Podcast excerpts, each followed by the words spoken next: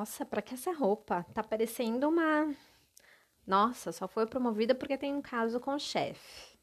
Nossa, ela tá dando em cima do meu namorado. Nossa, essa menina é mó rodada, fica com todo mundo. Blá, blá, blá, blá, blá.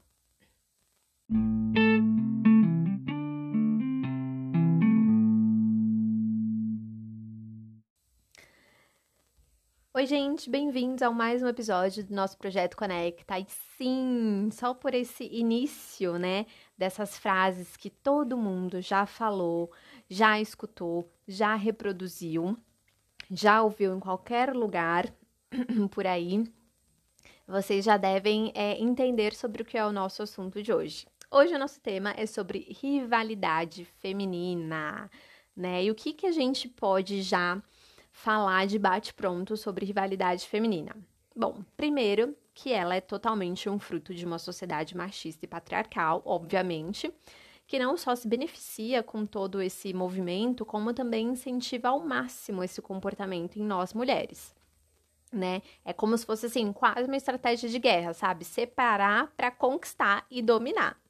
E pode parecer que é exagero, muita gente vai falar, nossa, mas que exagero essa analogia, mas, gente, é, é assim que acontece. Uh, e aí, segundo tópico, né, sobre, sobre esse tema, existe também uma teoria no sentido de que, historicamente, pelo fato de nós mulheres não, não termos muito espaço, né, antigamente, naquela sociedade que a mulher era ali mais. É, é, mais a dona da casa, trabalhava em casa, cuidava da família, dos filhos, e o homem, enfim, saía para conquistar o mercado, o mundo, né? De, dessa forma, mais ou menos. É, o que que acontece? A gente teve que lutar muito e galgar muito para estar e conquistar alguns espaços. E aí essa teoria diz que nesse galgar tantos espaços, quando a mulher conseguia chegar em algum lugar, Uh, ela precisava garantir aquilo com unhas e dentes, porque ela sabia que ela não teria tanto espaço como os homens. Por exemplo, se ela, sei lá, perdesse o emprego, ela não teria é, tantas oportunidades como um homem tem. Né? Então, é, existe esse conceito de que também a rivalidade vem daí, porque ela, ela tinha que ser muito rival dessa outra mulher, para uma outra mulher não ocupar o espaço dela, é, e, e ela garantiu dela. E também como é, historicamente as mulheres eram criadas para serem donas de casas e mulheres, né, é, servir aos maridos, é, historicamente ser uma mulher aí com um bom casamento, entre aspas, né, que conseguisse ali casar e ter os seus filhos e cuidar da sua família, era uma mulher que seria muito bem aceita na sociedade. Então também existia essa essa essa luta para chegar neste lugar e daí vem também essa competição pelo pelo homem, digamos assim, né? Então isso também é uma teoria, mas o que a gente pode se dizer é que com certeza a sociedade patriarcal ganha muito com isso, incentivando tudo isso, né, até os dias de hoje, porque se a gente for pensar hoje em dia, é, de toda essa evolução que nós temos, óbvio que ainda tem muito para conquistar, mas a gente não precisaria mais estar tendo esse tipo de comportamento, mas a gente ainda tem, né? Porque tudo isso é sustentado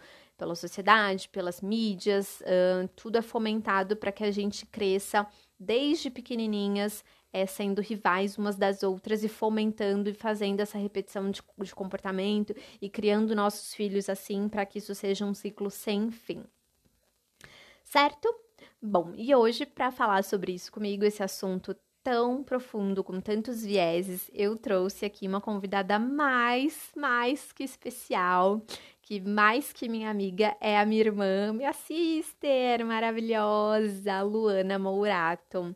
Maravilhosa, advogada, inteligentíssima, super cool, que a gente ama conversar, então vai ser um bate-papo muito maravilhoso sobre isso. E aí eu já queria que ela começasse se apresentando. Lu, fala um pouquinho de você aí pra, pra galera. Hello! É, enfim, eu sou a Luana, né? Como já foi apresentada. Me senti um pouco pressionada com a apresentação, porque aí eu acho que as pessoas vão ficar esperando que eu traga aqui conteúdos muito inteligentes. Mas, enfim, gente, não é bem assim, tá? Vamos com calma.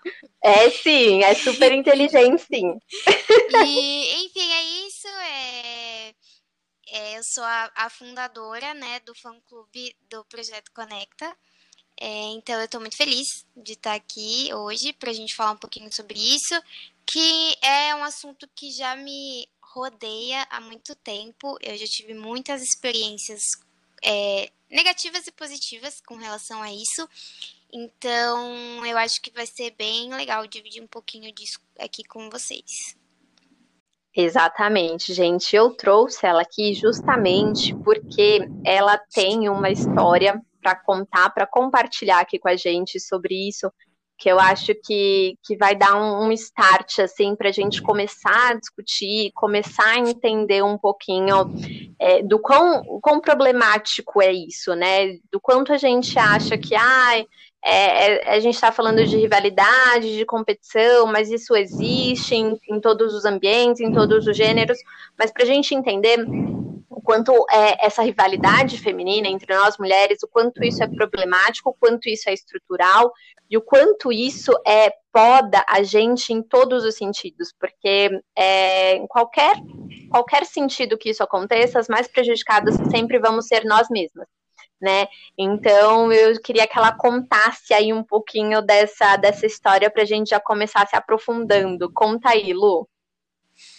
É, então, eu acho que assim, todas nós, né, temos muitas situações com relação a esse tema. O que eu acho é que muitas vezes a gente não percebe, porque é uma coisa muito inconsciente. Então, assim, no decorrer da minha vida, eu já tive várias situações é, em que eu me coloquei como rival de alguém ou alguma outra mulher como minha rival, mas eu tive experiências mais intensas. Então, no meu caso, é, eu tive uma história com uma é, ex-namorada de uma pessoa que eu me relacionei, que eu namorei. É, e, enfim, é, criou ali uma situação em que, enfim, como o relacionamento deles tinha acabado há pouco tempo e aí engatou comigo logo em seguida, eu acho que fica uma marca muito forte ali da ex, né? E, uhum. e desde o início é, criou já uma situação é, esquisita, sabe? Então, assim, rolavam provocações, né? Aquelas indiretas. A gente também era muito nova, ali na casa dos 18 anos. E sempre ali tentando cutucar a outra de uma forma, de tentar diminuir. Então, assim, uma coisa que eu percebia muito é que naquele contexto, né, ali com, com os amigos dessa pessoa, enfim, é, é, existia sempre uma necessidade de afirmar que eu era, assim, de repente mais legal do que aquela outra pessoa, porque todo esse essa situação já havia sido formada, né? E aí você começa a comentar com as pessoas e vira assim um auê. Nossa, e aí isso me me causou diversas e diversas coisas é, no sentido de me sentir muito insegura. Então eu comecei a entrar numa numa paranoia de me achar inferior, de achar que aquela, aquela ex é, era melhor do que eu, era mais bonita do que eu, que eu tinha que de alguma forma superar essa, essa outra mulher, eu tinha que ser melhor, é, eu tinha que me mostrar melhor para aquela pessoa realmente achar que, que era mais vantajoso estar comigo, de alguma forma. É... E, aí, e aí você também tocou num ponto que eu acho que é bem interessante, que aí você é, entrou nessa questão de superar é, as, as, suas expectativas que você mesmo colocava, mas eu acho que muito do que as pessoas, já que aquela, aquele círculo de amigos que todo mundo colocava, né? Já, já te colocaram como a mais legal, então acho que você já tinha que saber assim, ah, eu tenho que realmente provar para todo mundo que eu sou mais legal. Não, com certeza. E eu sinto também que a gente tem uma mania, no geral, que eu vou até trazer aqui, que eu tenho certeza que você já viveu e quem está ouvindo a gente já viveu também, que é aquela situação que, por exemplo, uma amiga sua vem, enfim, vem e fala, ah, sei lá, meu ex tá namorando, alguma coisa assim. E aí, geralmente, a gente tem aquela mania de dar uma, uma xeretada e mandar foto, da namorada e não sei o quê. E aí sempre tem alguém, e às vezes esse alguém é até gente mesmo, que vai lá e fala assim: ai, amiga, eu sou muito mais você. Ai, amiga, Nossa, você é muito sempre. mais bonita. Nossa, mas não sei o quê. Nossa, mas ela é feia. Nossa, porque a gente tem a impressão de que assim, aquilo é uma situação que a gente precisa deixar a pessoa se sentindo melhor. Que assim, não é que assim, ela, ter, ela terminou e aquilo é um passado e tudo bem, tá superado. Não, a gente precisa falar, afirmar que assim, não, você é melhor, você, enfim. Essa... Então eu sinto que rola muito isso e às vezes inconscientemente a gente quer deixar a pessoa se sentindo bem e aí a gente faz isso, e aí a gente diminui a outra. É, e isso acontece assim, eu percebo que eu, por exemplo, ainda caio muito nessa cilada. Assim, por exemplo, essa história que eu trouxe aqui, é, hoje em dia eu sou muito amiga dessa menina, né? E a gente é muito próxima, porque depois eu entendi que eu precisava resolver essa situação. Eu precisava ir lá, conversar com ela, enfim, me desculpar e deixar tudo certo. E, enfim, hoje em dia a gente se dá muito bem, a gente, enfim, é, conversa muito, a gente já saiu algumas vezes, então é, eu sinto que, por mais que isso tenha acontecido e tenha me deixado uma lição, e eu tenha aprendido muito com essa situação, eu sinto que eu às vezes caio nesse padrão. Eu tendo às vezes a repetir, a fazer alguma coisa ali ou outra, porque eu acho que é muito inconsciente. É, é, é o contexto que a gente vive é muito favorável para a gente fazer isso. Então, por exemplo, Total. essa coisa da rivalidade não é assim ai, sei lá, a gente só tem alguns exemplos. Não, a gente tem construções disso que, que, é, que são sistêmicas. Então, é, é uma coisa até assim, as nossas referências de filmes, de novelas, uhum. é uma coisa assim, vem da era hollywoodiana, assim. Então, por exemplo, a gente. Agora acho que é ok, mas enfim, eu não assisto mais novela, não acompanho, mas eu lembro que na, durante a minha adolescência eu cresci assistindo filmes e assistindo novelas em que as mulheres sempre estavam competindo por alguma coisa e, na maioria das vezes, pela atenção de algum homem. É... Nossa, eu ia justamente entrar nesse ponto agora, da rivalidade e as mídias. E, e é justamente isso, assim. É, se a gente for pegar 90%, eu acho que até chutaria um pouco mais, assim, é, a, a, a, problemática dessa rivalidade, o centro de tudo isso é sempre um boy e um boy que geralmente é um boy lixo. que tá cagando, que tá, tipo, amando ser endeusado e ser disputado. enquanto isso, tá fazendo horrores com qualquer de uma das duas que ele vai ficar. Sim, eu sinto que assim, é, é uma situação. Todas as vezes em que eu estive nessa situação, eu percebi que nunca havia uma intenção do homem de resolver a situação. Nunca havia assim uma era eu acho que é uma zona de conforto, é uma situação tão confortável, duas pessoas ali brigando por você, ou enfim, que não, não tem interesse de resolver, não tem interesse de deixar as coisas mais ok. Então, enfim, é, é confortável, porque vem muito de um lugar egóico, né?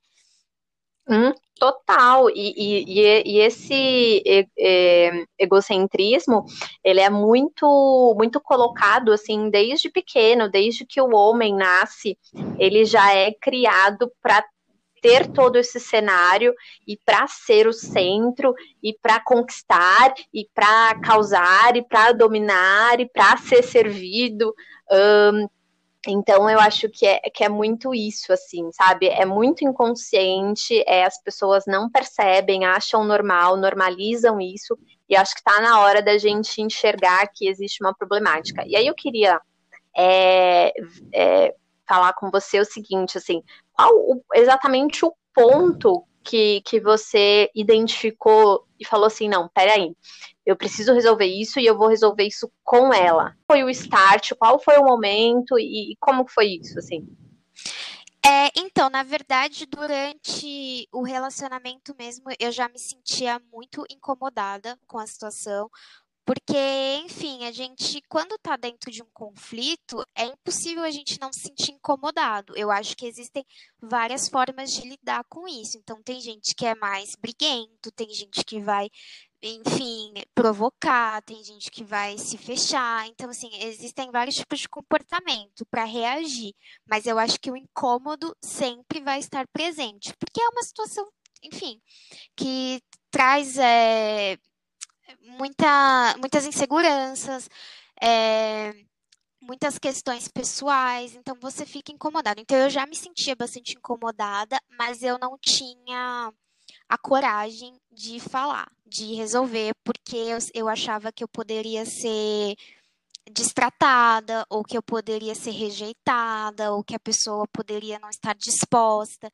Então, o medo da reação sempre foi muito. foi uma trava para mim.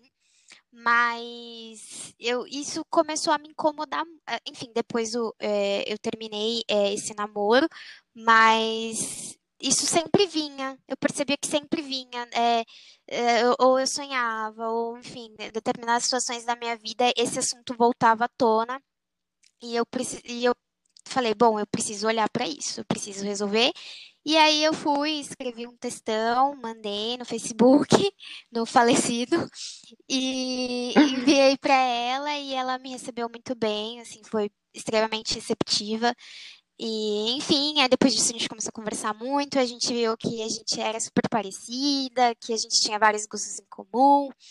E, e foi muito bom, mas eu acho que o, o start mesmo, para mim, foi o, o, o, incômodo. Foi chegar um momento em que eu falava assim, putz, não dá mais para ficar com essa situação engasgada. Não dá mais para ficar com essa situação de culpa, porque eu também me sentia muito culpada.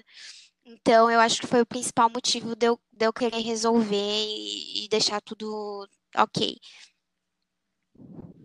E que bom que, que deu certo, né? Que foi bem aceito. É, eu entendo que, que muitas vezes é, outras pessoas que podem ter essa, essa mesma iniciativa podem não, não ser até bem recebidas, mas eu acho que é importante a gente é, identificar na gente e tomar essa iniciativa, né? É meio que assim, fazer a nossa parte, tomar consciência e fazer a nossa parte para que, que isso possa virar hábito, né? É, eu sinto também que assim, é, a gente precisa se, começar a se questionar. E se questionar de uma maneira é, mais propositiva mesmo. Porque, por exemplo, nessa época em que eu resolvi conversar com ela, em que essas coisas me incomodavam, eu já tinha um contato muito próximo ao feminismo, por exemplo.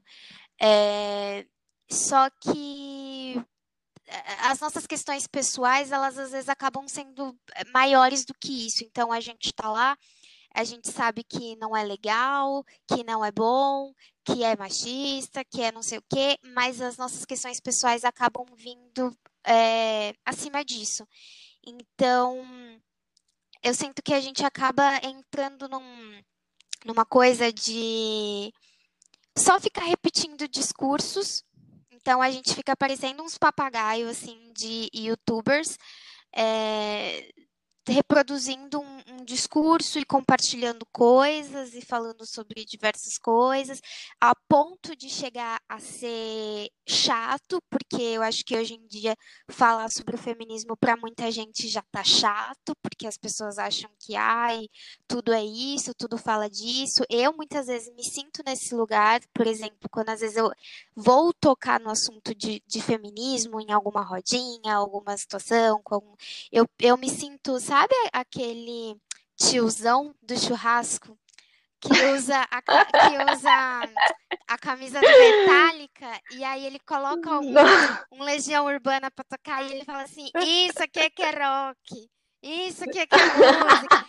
Eu, às vezes, eu me sinto Total. essa pessoa, porque eu falo assim, gente, realmente, assim, dá a impressão de que as pessoas não aguentam mais falar sobre isso. Só que, assim, tudo bem, é, é, a gente precisa falar, ainda é necessário é, falar sobre isso, mas... Nossa, e dá, dá a impressão que, que, assim, tipo, você, eu, me, eu também me sinto assim, e eu me sinto meio que um peixe fora d'água remando contra a maré, porque toda vez que eu falo alguma coisa, Tipo assim, eu vejo o olhar das pessoas falando, pra, olhando assim para mim, tipo assim, ai, mano, que, que, que utópica, sabe? Ai, que, que mundo de Bob, que mundo de Alice ela quer viver, sabe? Então, eu acho que. E, tipo, as pessoas falam, ai, não é assim, não vai ser assim, ou, nossa, e aí eu fico, às vezes é engraçado, eu sempre, hoje em dia, eu tô muito assim, ah, tipo, foda-se, entendeu? Se a pessoa vai gostar ou não, o que, que isso vai gerar ou não, eu vou dar a minha opinião. Mas muitas vezes eu dou minha opinião meio pensando assim, ai, cara, eu, não, eu tô de saco cheio, sabe? Eu não queria estar. Tá falando isso, porque eu já sei o que a pessoa vai falar, eu já sei o que eles vão pensar, eu já sei que vai vir rebateção de, sabe? Eu, eu me sinto assim também. Eu, eu costumo falar que, assim, é, às vezes eu prefiro não falar, às vezes eu prefiro não tocar no assunto, porque eu já tô meio exausta. E às vezes eu sinto que eu me coloco até num lugar de. Não, não é de não compreender, mas eu fico pensando assim, poxa, eu já li tanta coisa, eu já estudei tanta coisa, eu já vi tanta coisa sobre isso, por que, que você não pode fazer isso também, sabe? Por que, que eu tenho que parar para te explicar? Por que eu tenho que parar para falar sobre isso, Exato. sabe? Então, assim, é, uhum. Eu sinto que isso acontece muito, mas eu, eu vejo que, assim, como eu falei lá no início, é, eu sinto que há uma repetição de discurso, mas há, há pouco questionamento pessoal. Então, por exemplo, é, eu, eu sinto que eu, enfim, eu não sou muito de ficar compartilhando as, sobre esses assuntos, mas é, são assuntos muito recorrentes no meu dia a dia de conversar com as pessoas que eu trabalho, que eu convivo e etc. Mas eu percebo que eu continuo reproduzindo muitos padrões, eu continuo fazendo muitas coisas Sim. que, assim, na teoria eu sei que poxa, não, não é coerente, mas quando eu vi, eu já falei, eu já falei da, da menina ali, que eu dei uma julgada, eu já mandei um print. Já pensou? É, eu já mandei um print no grupo das amigas, dando aquela julgada. Então, assim. É... Mas, mas aí que tá, eu acho que, assim, é, o, o, o principal não é nem a gente achar que a gente não vai mais fazer ou reproduzir, porque eu acho que é muito é, essa questão de reprodução mesmo, repetição de comportamento, né? É, mas eu acho que o principal é a gente entender, ter a consciência e trazer isso muito fortemente no sentido de ok, eu, eu sei que eu estou fazendo errado, eu sei que isso, que, que tipo, putz, tive um vacilo, uma recaída, mas eu sei que isso é errado, porque, por exemplo, você falou do julgamento. O julgamento, ele é um, um, um sentimento uh, muito normal para qualquer ser humano, a gente sempre vai julgar, eu acho que a gente nunca vai deixar de julgar, mas eu acho que o mais importante é a gente entender por que a gente julga, como a gente julga e para que, que isso serve e como que a gente vai colocar isso para frente. Porque, por exemplo, se eu julgo uma menina que tá com uma roupa que eu julgo, sei lá, ser vulgar, por exemplo, eu posso muito bem julgar na minha cabeça, ai, julguei, nossa, tá parecendo igual eu falei as frases no começo, nossa, parecendo pra que isso, né? É desnecessário, mas ao mesmo tempo eu já posso entrar já recorrente a isso, tipo, não, peraí, Rosiane, você tá julgando uma coisa que não tem nada a ver, entendeu? Tipo assim, não cabe a você decidir é, se a roupa é legal ou não. E, tipo, eu acho que já ter essa consciência, esse entendimento, e acho que também saber que de vez em quando a gente vai ter uma recaída, porque efetivamente entra muito essa questão que a gente até começou a falar, no sentido de que a nossa vida inteira foi baseada nisso. Então, é muito difícil a gente se desvencilhar de um comportamento de, por exemplo, eu que tenho 32 anos, que eu repro reproduzia 30 pelo menos, né, que há dois anos eu acho que eu venho é, melhorando muito nessa questão do feminismo, que eu reproduzia há 30 anos e eu falar, puta, agora não, virou uma chave por completo. Eu acho que é tudo um processo, uma trajetória e um entendimento de que, ok, é, agora eu sei que eu estou fazendo errado, então peraí, né? Vamos, vamos pensar sobre esse julgamento, vamos refletir sobre essas coisas. E, e eu acho que diminuindo, assim, sabe, aos poucos. É, eu concordo, assim, plenamente com o que você falou. Ah, eu sinto que às vezes eu, eu, eu tenho consciência, é, mas, gente, a, o bichinho da fofoca, ele é forte Ele pega. Então, às Sim, vezes, muito. o que eu faço com uma amiga minha, muito, é tipo assim, ai, amiga, eu sei que isso é muito errado, mas eu vou falar. E aí eu vou lá e falo. E aí eu vou lá e mando, tipo assim, aí a gente sempre fica, ai, não, amiga, não, é, é verdade, não é legal falar sobre isso, mas aí tá falando, entendeu? Então eu sinto que às vezes é, eu cai um pouco nessa, porque, enfim, a gente é muito condicionado a, a falar da vida dos outros, né? É, a, a, gente Total. gosta, gente. Os Instagrams de, de, fofoca tem milhões de seguidores. Então, assim, é, eu sinto que que, enfim, é, é, é, são comportamentos que a gente vai ali observando e, e tentando, mas às vezes é, acaba acontecendo e ok, vamos reconhecer que tá errado e vamos tentar diminuir. Mas eu sinto que é, ele ainda é muito inerente, como eu, como eu falei antes, né? É, eu sinto que apesar de já tudo isso ter acontecido, eu ainda me pego muitas vezes caindo nessas ciladas. Mas enfim. Total. Mas é, porque assim, pra gente que cresceu vendo meninas malvadas, gente, não, tem como. É, todos os filmes, todas as novelas, o enredo sempre gera em torno de duas uma mocinha, uma vilã que estão brigando por um homem que é um príncipe, que né, é, é taxado como príncipe, mas na verdade não, é, não tem nada de príncipe. E se a gente for pegar, é, é, eu tenho muito forte, assim, na minha memória, por exemplo, se a gente for pegar as cenas de, no, de novelas que deram mais ibope, mais audiência, é, são as cenas de treta entre mulher. Sim. Uh, e aí eu acho que existe também uma fetichização acho que é, falei certo, né? é o trava-língua. Uma fetichização sobre isso, assim, sobre ver duas mulheres brigando e tal. E tem uma cena que, que eu sempre tenho uma memória muito forte, que é de uma novela da Globo, ah, que é, eu sei que é qual é. Da Maria Clara. Da treta da Malu Mader com a... É, a Maria... Aí, tá vendo? Todo mundo é sabe. A Maria Clara e a... Gente, qual era o nome da Cláudia Breno? E a Laura. E a Laura, sim. Laura. Horrível. Exato. Eu acho que hoje não passaria Horrível, mais, né? gente. Assim, na época, eu também tava no time das pessoas que estavam ali, louca pra ver, mas hoje eu paro e reflito, eu falo, meu Deus do céu, como que isso é colocado em pleno horário nobre, com uma normalidade, sabe? Uma normalidade sem tamanho. Eu fico assim, hoje eu fico abismada. Eu falo, então, é, é, é tipo, é muito, muito mais profundo e muito estrutural. Então, assim, cara, duas mulheres tretando horrores, uma agressividade absurda. Então, assim, é óbvio que, assim, né, existe aí uma. É, é, na trama até tinha aí um, um transtorno de caráter, uhum. de perseguição, enfim, mas assim, se a gente for pegar, é, é muito mais pelo cara que ela tava, entendeu? É, então, assim, é sempre esse, esse enredo, assim, todos os filmes. Se não é o enredo principal, sempre tem ali do enredo coadjuvante, isso sendo muito, muito reforçado. Então, é, eu acho que por isso que é muito difícil a gente a gente se desvencilhar disso, assim, né? É, o que eu acho também, assim, é, é que eu, eu sinto que a gente tem que reconhecer muito todo o, o sistema em que a gente está é, inserido, etc.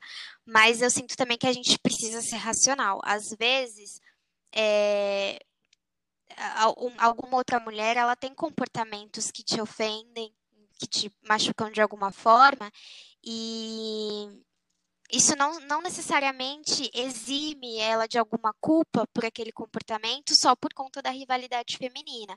Mas eu acho que assim. Total. É, cabe a nós, né, a gente ter a consciência de que, tipo, ok, não é por conta disso que eu também vou ficar ali e postando na internet e, e sabe, e, e, fomentando aquela situação. Tá tudo bem, você pode não gostar de outra mulher, você pode não é lidar bem com outra mulher, enfim, a gente tem personalidades e gostos e etc. O que eu sinto é que às vezes o que a gente não pode é confundir uma coisa com a outra. E eu sinto que tem situações que são muito claras. É, eu, por exemplo, já me peguei muitas vezes, é, por exemplo, quando eu estava solteira, eu me pegava às vezes, assim, tava ficando com cara, alguma coisa assim, e eu percebia que ele tava meio ali de, porque assim, é, é, o Facebook, na época do Facebook, né, que eu usava, ele dá uma empregada, né, na galera. Então eu vi ali que o cara que eu tava ficando marcava uma menina ali no meme, no negocinho. E aí eu sentia que automaticamente, eu tendo acesso a essa informação, é, eu já começava a me comparar, eu já começava a querer diminuir aquela outra mulher de alguma forma. E eu percebo isso até em alguns relacionamentos, assim, sabe quando você se sente um pouco ameaçada? Por alguma mulher porque você acha ela muito bonita, ou porque você acha ela muito interessante, muito inteligente. Eu senti que muitas vezes eu, eu tive esse comportamento de querer diminuir essa mulher de alguma forma, tipo assim, ai, nossa, olha o nariz dela, falar alguma coisa para essa pessoa que eu estava me relacionando para falar assim, ai, ela tem defeito, ela não é isso tudo, sabe? Então, é, eu sinto que é, é tudo a gente precisa analisar e ver assim até que ponto isso é saudável, isso é ok, isso é aceitável. E, e se observar mesmo, eu acho que essa observação ela é diária, porque a gente está sujeito a isso o tempo todo, assim como tantas outras questões. E realmente é parar e se analisar, assim, porque é o que eu falei, né? Discurso a gente faz, a gente não adianta a gente ficar o tempo todo ali querendo militar e não mudar os nossos comportamentos, não observar os nossos comportamentos e ver exatamente o que a gente precisa fazer e etc, porque senão a gente fica só ali repetindo, repetindo, repetindo e, e bancando lá, né, a pessoa que tá lá super na causa e blá blá blá blá blá blá.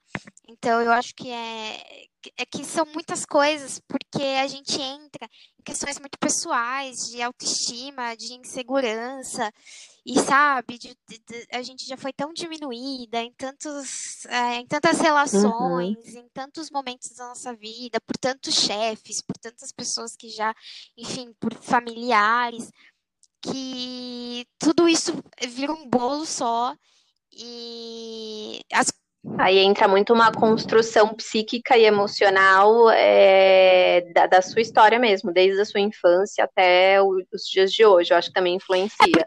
Porque Concordo. tudo isso se liga muito, assim, todas as pessoas com as suas histórias, com os seus traumas, com as suas vivências, elas estão inseridas dentro de um sistema. Então, se nós estamos inseridos dentro de um sistema patriarcal e etc, etc, etc, com tantas e tantas questões problemáticas, que é, os nossos, as nossas vivências. É só mais um problema. É, as nossas vivências, elas só são somadas a tudo isso.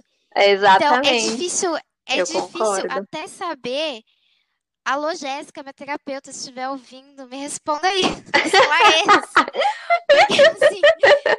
uma, uma, mais um ponto para tratar na próxima sessão, é... Jéssica, pelo amor de Deus. É até difícil saber o que é meu e o que, o que foi inserido, o que, o que é machi, o que, é, o que foi machista, né? O que é machista, e o que é um trauma meu de alguma situação que eu vivi X. Então, assim, é, é, eu acho que tudo isso é. Cara, eu me pergunto isso todos os dias, sabia? Nossa, todos os dias eu, eu faço alguma reflexão no sentido.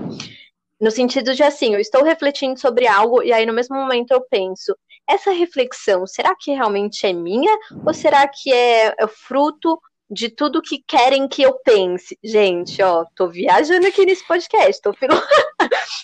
filosofando, mas assim, eu sempre tenho esse pensamento de tipo, será que esse pensamento realmente é meu?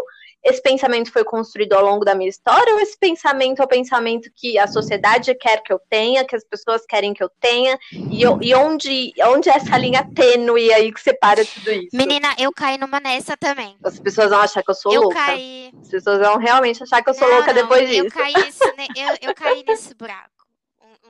Eu, eu levei isso para minha psicóloga, inclusive, porque eu cheguei, no, já que a gente já está falando sobre esse assunto e ele e, e se liga, né?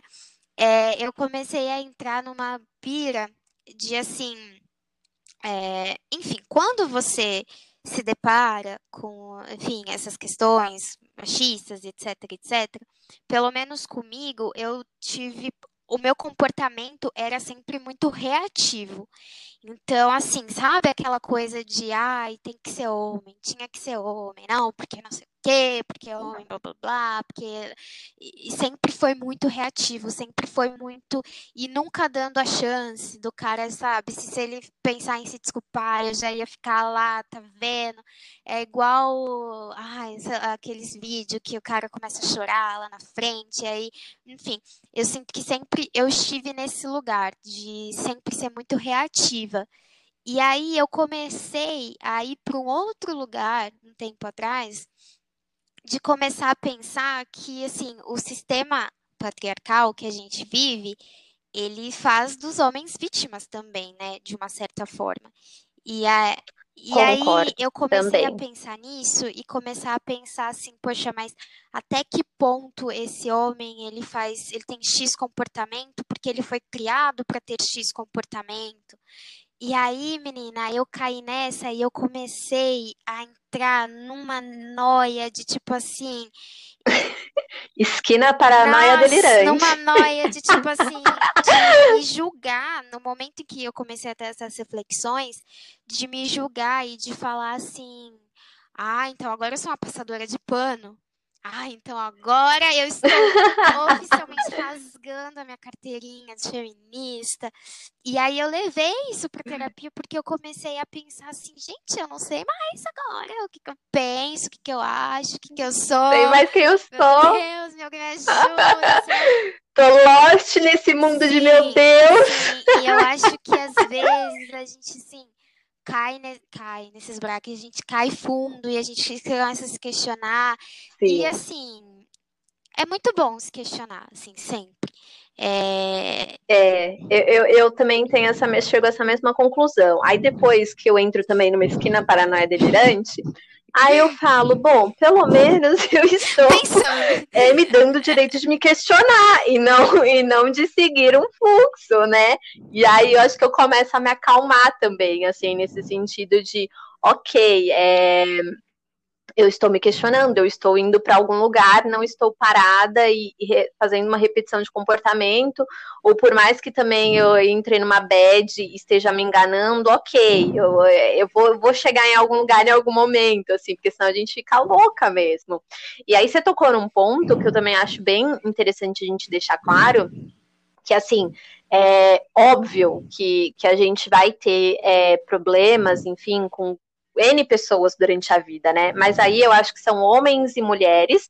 Uh, e aí eu acho que isso não pode ser uma questão de gênero, porque eu acho que pessoas mau caráter não tem gênero, tem homem mau caráter, aliás, o que mais tem é homem mau caráter. ó, eu já puxando a sardinha, puxando a sardinha. Mas tem homem, tem mulher mau caráter, eu acho que assim, tem mulher que realmente vai dar em cima do seu namorado, seu marido, sei lá. Mas eu acho que é muito a minoria, assim. Eu acho que a gente está muito condicionada a sempre. E geralmente, quando isso acontece, a gente, filha da mãe que a gente é, a gente quer tretar com a mulher e não com o cara que tá sendo escroto com você, porra. É, sabe, assim, eu acho que são casos assim, tipo, as duas pessoas estão erradas, mas quem tá com você é o cara, entende? É, eu, eu entendo que, óbvio, qualquer pessoa que dê em cima de outra que, enfim, se, se relacione, seja casada, tá errada também. É, mas, assim, por que, que a gente tende a brigar com a mulher e não com o cara? Ou, sabe, assim? Então, eu acho que, que não, não pode, isso não pode ser uma questão de gênero. Eu acho que, por mais que a gente tenha problemas com outras mulheres, eu acho que a gente tem que começar a minimizar essa questão de ser uma rivalidade gratuita e realmente ter ali um, um, problema quando realmente exista um problema, né? É, e, e, não isso ser o início, ser o indício ou ser o tópico principal, assim. Porque eu também acho que não é mundo de Bob e a gente não vai ser feliz e gostar de todo mundo e oba-oba e se amar. Também, também acho que isso é utopia. Mas eu acho que esse é o ponto, assim, sabe? É, é, começar a se questionar e parar de reproduzir, parar de rivalizar com coisas que não tem nada a ver. E aí a gente entra muito num conceito de que, assim, hum, eu acho que enquanto a gente tá, enquanto é, essa sociedade, porque aí eu também concordo com você, que os homens também são totalmente oprimidos pelo sistema patriarcal. É, e eles também acabam sofrendo muito com tudo isso, não só nós, mas é que nós somos mais, as mais uhum. oprimidas, né, digamos assim. Mas é, eu acho que enquanto a gente está tão envolvida por, por essa sociedade, por essa grande massa que ganha muito com toda essa rivalidade, isso acaba distraindo a gente do que realmente importa né? Que é o quê? Nós mesmos, obviamente.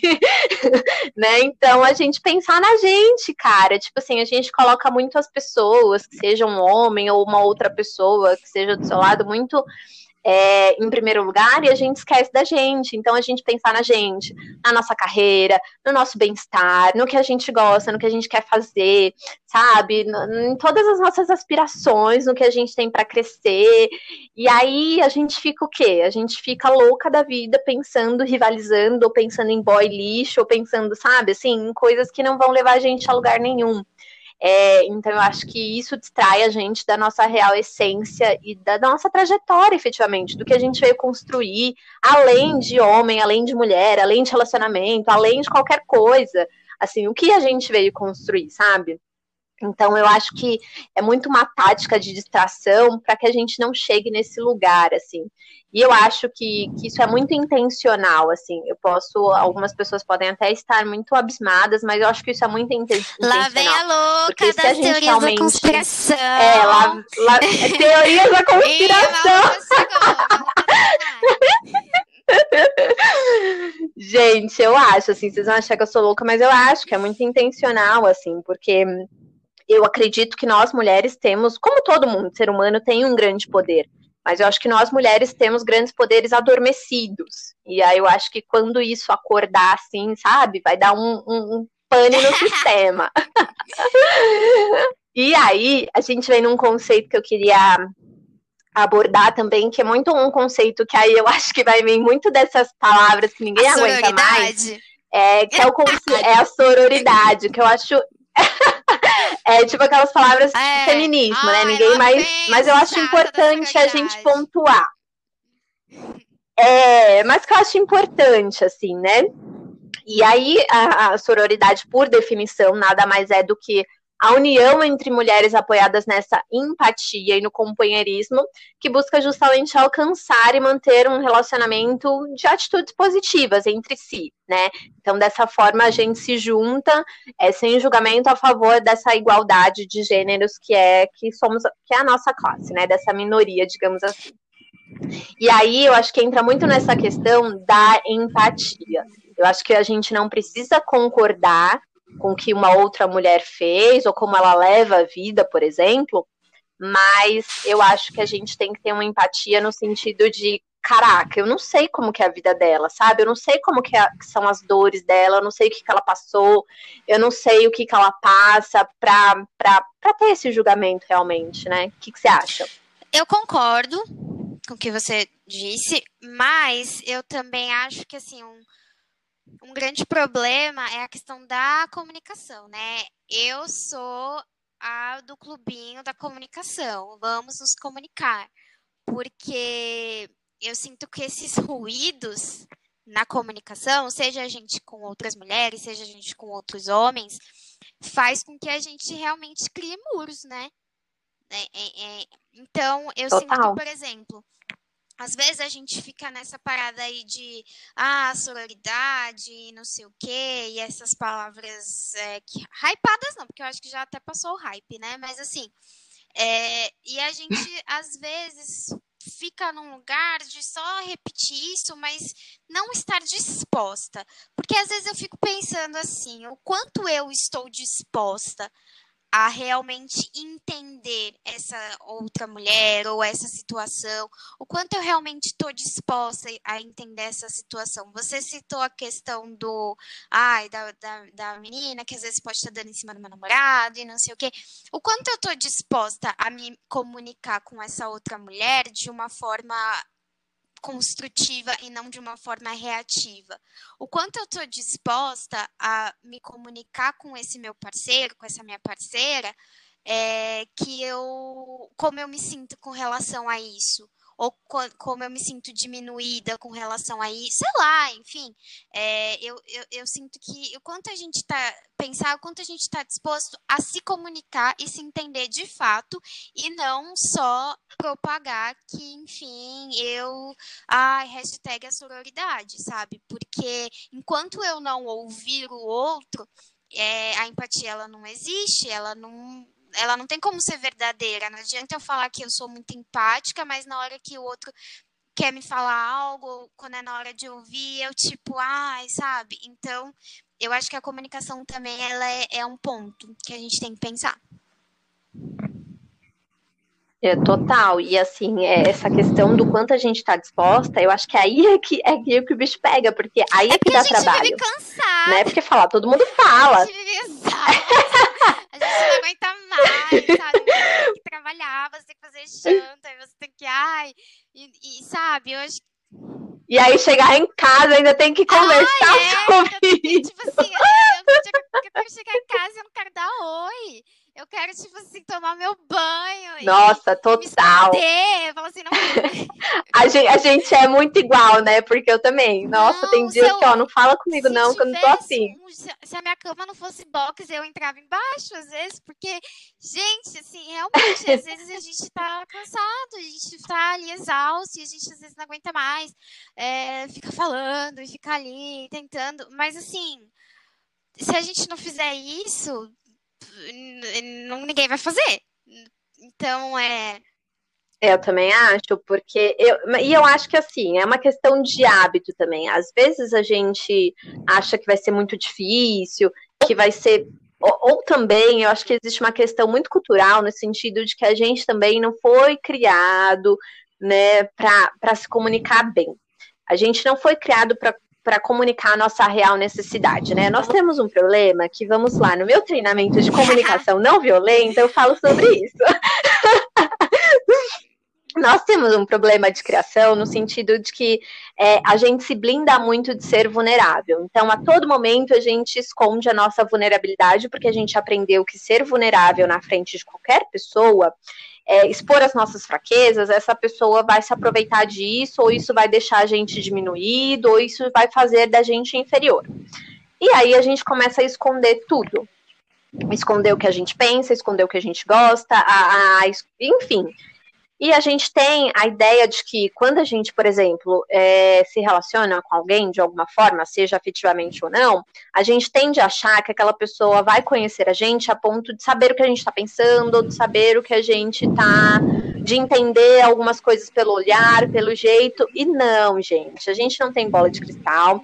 Exatamente. Tem dias que a gente tá mais atento, tem dias que a gente tá menos atento, tem dias que a gente tá de saco cheio da, da porra toda. Então, assim, é, a gente não tem essa, essa, esse, essa mania realmente de comunicar a nossa real necessidade. Se você não comunica a sua real necessidade, as coisas nunca vão estar claras. Né? Então, se você nunca se mostrar vulnerável, se você realmente não se mostrar, não se despir das suas fraquezas, é, você nunca vai conseguir é, é, falar da sua real necessidade. Enquanto isso não acontecer, isso não vai ser uma comunicação efetiva. É, então, eu acho que essa é uma grande problemática. Mas eu acho que é uma questão de hábito. É, a princípio parece ser muito difícil, mas com o tempo e conforme você vai fazendo, vai ficando mais tranquilo, assim, vai, vai, vai gerando hábito, como tudo na vida, né? Sei lá, você não come arroz, aí você começa a comer arroz, começa a achar horrível, daqui a pouco você tá amando arroz. Então, acho que é muito isso. E respeitar também os momentos, assim, sei lá, você não tá afim de falar onde é que você tá cansado, você tá cansada, mas você precisa entender que tem que existir esses momentos de, de, de real comunicação para que as então, coisas Então, mas assim, você acha, você é daquelas pessoas que acham que assim, Ai, como é aquela frase? É, o óbvio precisa ser dito. Porque assim. Nossa, total, porque eu acho que nada é Não, é óbvio. Eu... Olha eu... a minha outra teoria. Nada é óbvio, gente. O que é óbvio para mim não é óbvio para você e, e tipo vice-versa, entendeu? E depende muito, acho que da, da, é igual eu falei, a fase que a gente tá, o, o, dia que a gente tá, o humor que a gente tá, também influencia muito nas percepções. Ai, olha, eu assim, eu na teoria eu concordo, mas na prática para mim é muito difícil. na prática. Não, óbvio, na prática também, gente. Tem dias que não, eu dou a louco e surto, mas assim, é, eu acho que a gente tem que fazer não, essa reflexão. Tem dias que eu penso assim, gente, é, eu fico pensando, eu queria ter o telefone da Brennan Brown, sabe? E falar, mulher, nossa, maravilhosa. Casa, amo. Entre na minha vida, porque assim, é difícil. eu, tipo assim, eu, eu em teoria sou super da. Ai, gente, a gente precisa dizer. Mas tem coisa que eu, eu fico pensando assim, puta merda. Tipo, isso não é tão óbvio assim. Não é possível que você não esteja vendo o quanto isso é óbvio. E, e realmente, é para mim, esse é um exercício muito difícil. Então, assim, é, é, é, eu acho que eu tenho muito que treinar nesse sentido, porque eu realmente, às vezes, eu, eu penso em coisas que eu falo, gente, isso é muito óbvio, não é possível que eu precise falar sobre isso. E eu acho que essas, essas questões, enfim, de feminismo, às vezes entra muito nisso, a gente fica pensando, não acredito que eu vou ter que explicar isso. Não acredito que eu vou ter que entrar nessa pauta sim, sim. e assim, sabe? Depois de ter trabalhado o dia sim. inteiro, eu vou ter que falar sobre isso. É, e ainda escutar bosta de uma pessoa que não entende nada da vida e você, olha, eu já julgando. Mas assim, é, é isso, assim. Eu também penso nisso.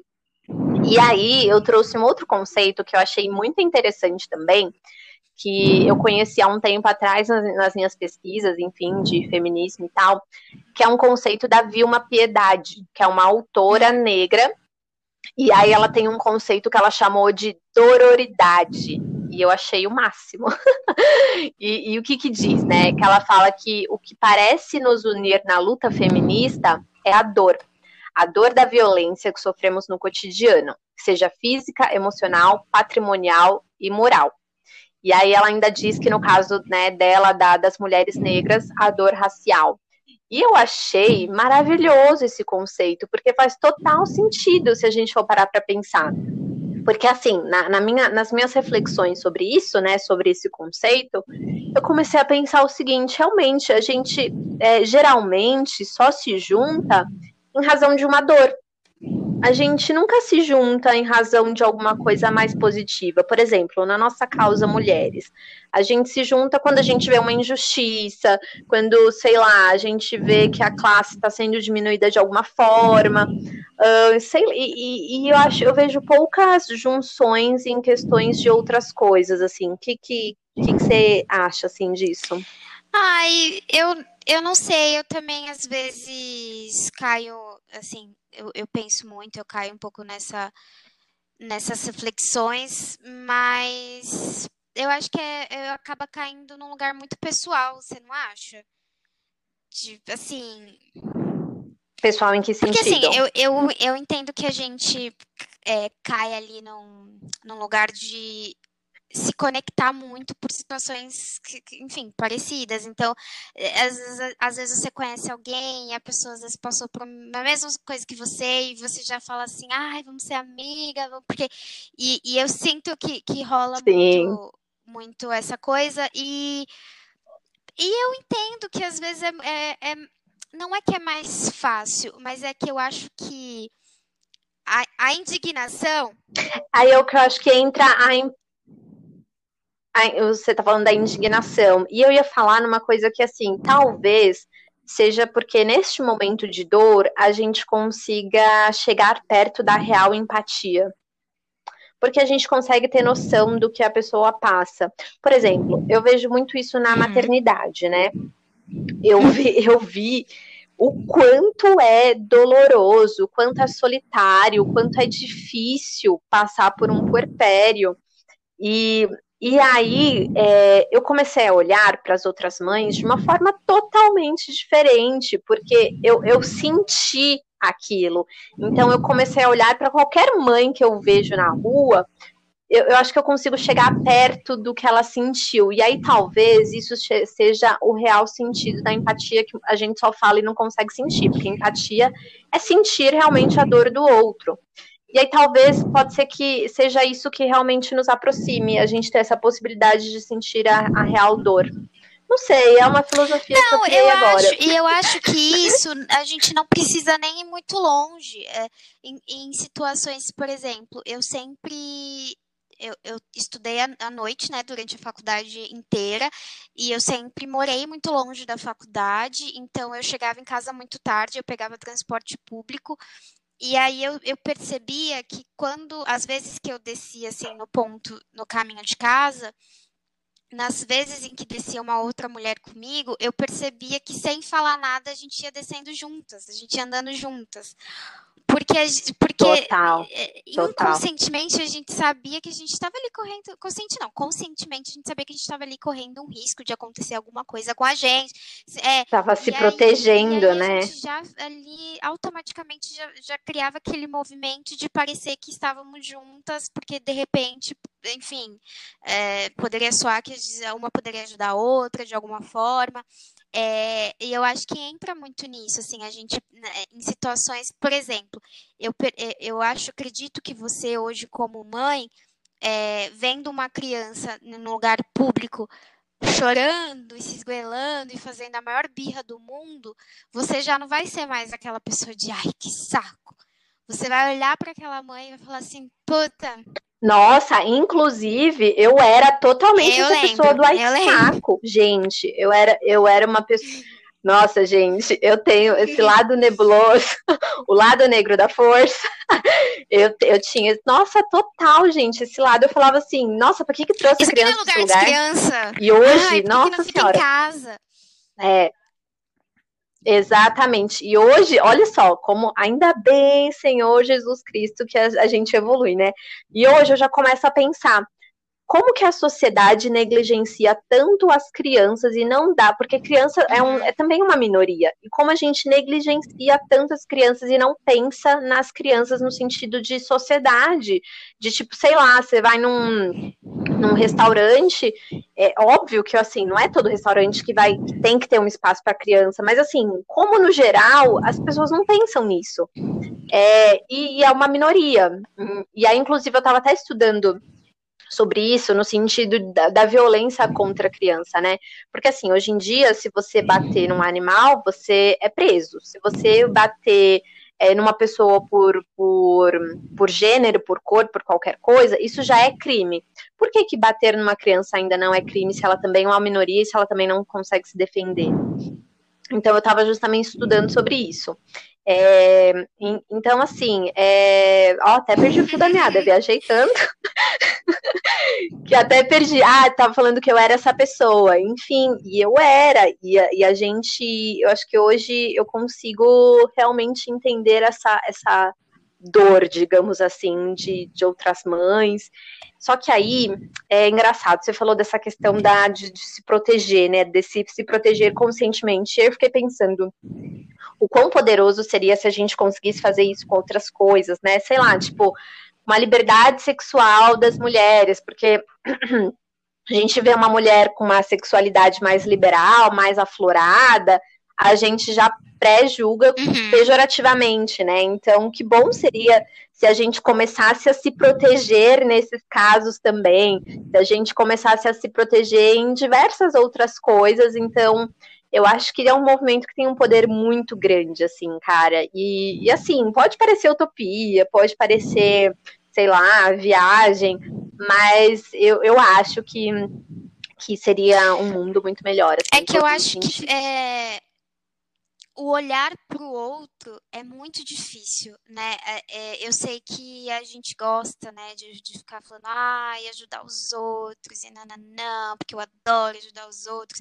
Mas, assim, o olhar para o outro é muito difícil. Você citou isso da, das crianças e etc., e me veio muito um, um, um pensamento de que eu, eu acho que, assim, na sociedade em que a gente vive, que a gente está inserida, no sistema que a gente vive, é, eu sinto que essas, as, essas pessoas que elas não produzem de certa forma são colocadas nesse lugar. Então, são as crianças, são os idosos, são as pessoas. Enfim, eu sinto que às vezes é, vem muito esse lugar de a gente só consegue conviver bem ou aceitar bem as situações assim no dia a dia de pessoas que já estão assim produzindo, né, trabalhando e produzindo coisas e fazendo coisas e etc. E as crianças ainda não fazem isso porque são crianças e os idosos já não fazem mais.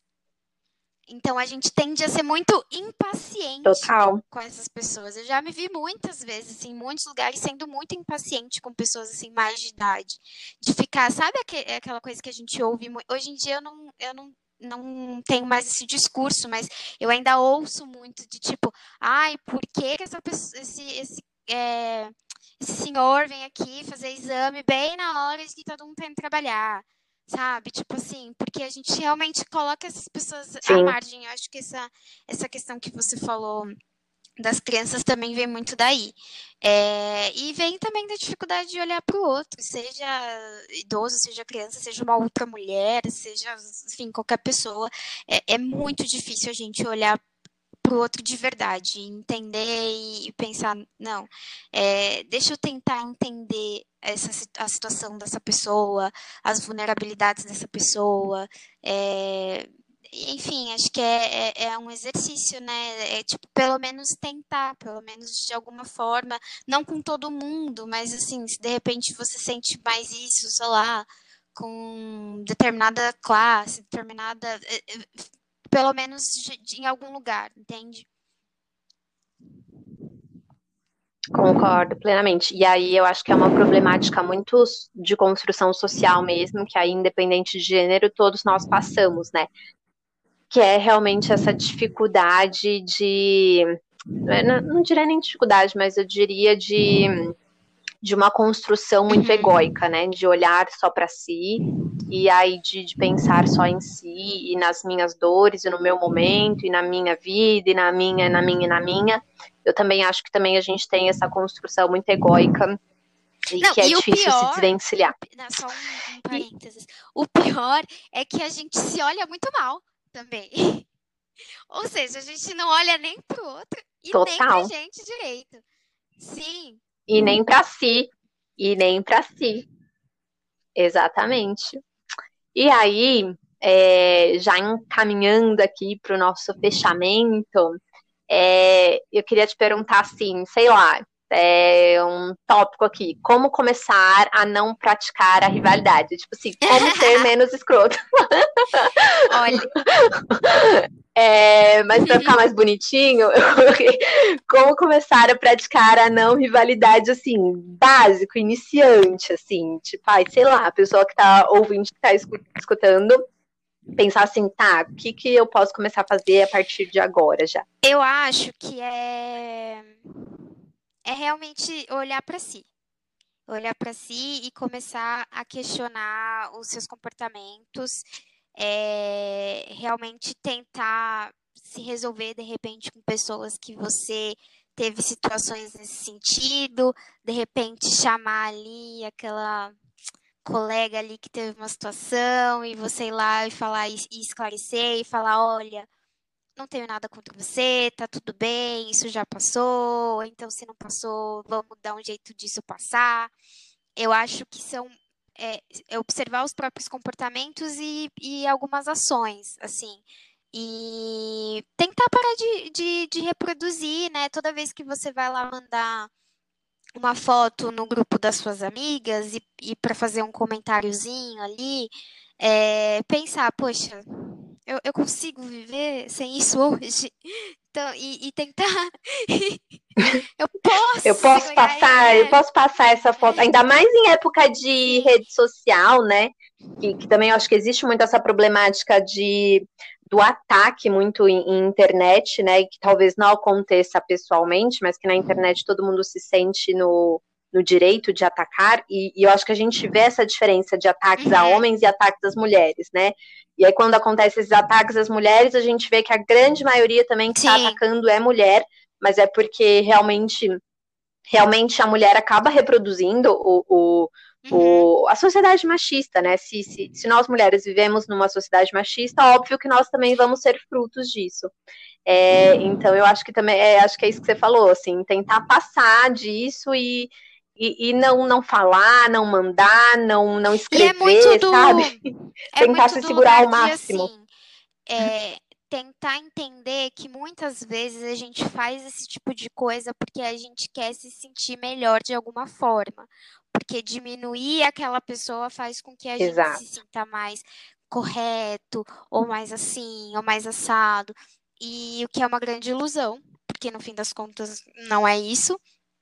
E é isso, eu acho que é, é, é essa autoobservação, é se questionar de uma forma mais propositiva, é realmente e estudar, né, gente, um pouquinho. Tem tanta gente falando sobre isso, tem tantos livros sobre isso, uhum. ou pequenos vídeos ali, se você não é uma pessoa que não gosta de ler muito, que, enfim, assim, ou esse também... maravilhoso podcast. É. Já compartilha é, também com são, todo mundo. São muitos caminhos, são vários os caminhos. Eu acho que é realmente. É, eu acho que o primeiro passo é, é, se questionar o quanto você está disposto ou disposta a. a... Eu, ia, eu, ia falar, eu ia falar justamente isso. Eu acho que o primeiro passo é você tomar para si a responsabilidade da mudança assim, qual vai ser o meu papel nessa mudança, assim, o que, que eu posso fazer para contribuir?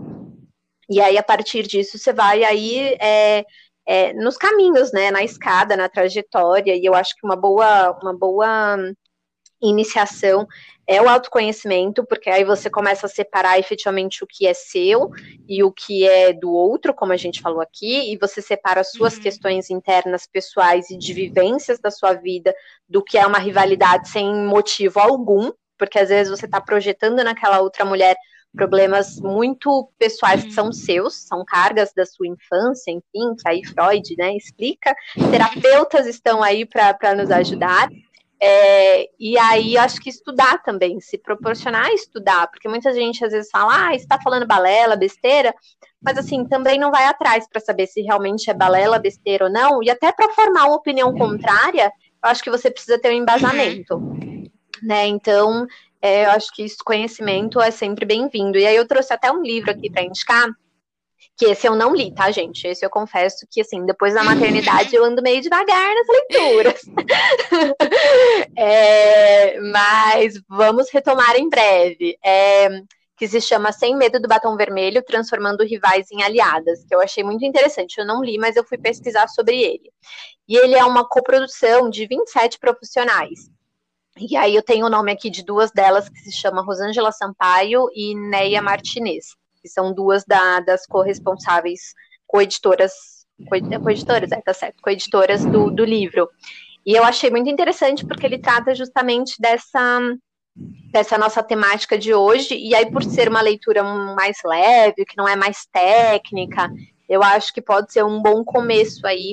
E aí, livros de femininos, feminismo a gente tem milhões, né? Então, é, eu acho que pode ser aí um, um bom ah, começo. eu posso eu posso é indicar um também? Pode. É... Tem um que, assim, ele não necessariamente Diga. é, enfim, um livro didático e etc. Ele é um romance que ele se chama Fique Comigo. É... e ele conta um pouquinho a história, porque é de uma. É, ele se passa na Nigéria. É, e, enfim, tem um casamento, a mulher é casada com um cara, e aí lá na, na, lá na Nigéria é, as pessoas podem ter é, outros casamentos, né? A pessoa pode, o homem pode ter mais de uma mulher.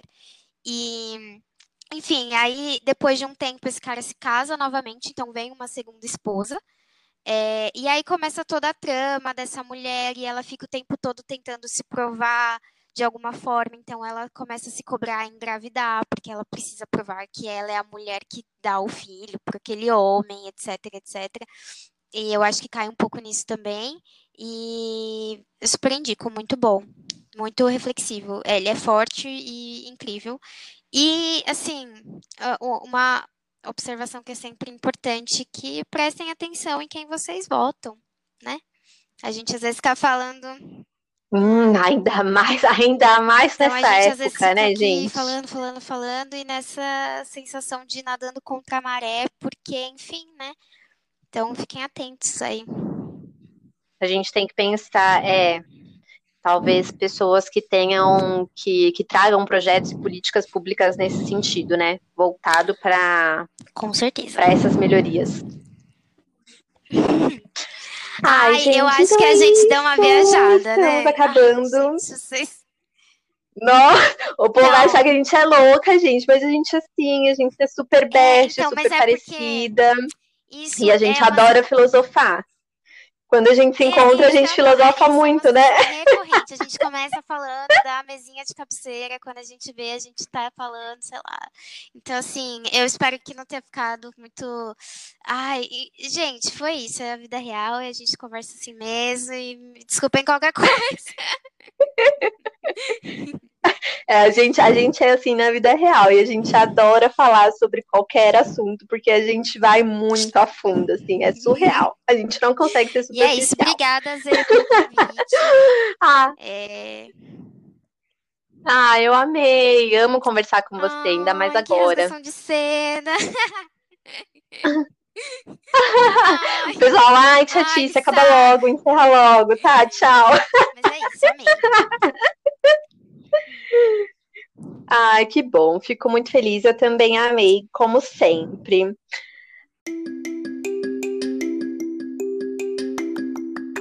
Ai, gente, então é isso. Encerramos mais esse assunto. Espero que vocês tenham gostado.